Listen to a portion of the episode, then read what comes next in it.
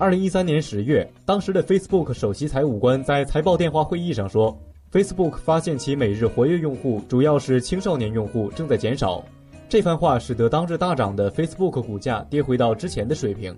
这被认为是 Facebook 衰落的开始，青少年用户开始流向其他社交网络，Facebook 留给他们的父母和祖父母、外祖父母使用。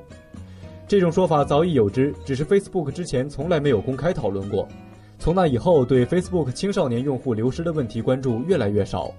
皮尤研究中心周四公布的新数据显示，虽然青少年用户总数比前几年减少了，但 Facebook 的青少年用户数仍然遥遥领先于其他社交网络。周四的报告还包括关于青少年上网习惯的更多信息，比如一些数据不出意料地表明青少年经常上网，大约四分之一的青少年几乎总是在上网，超过一半的青少年一天在线好几次，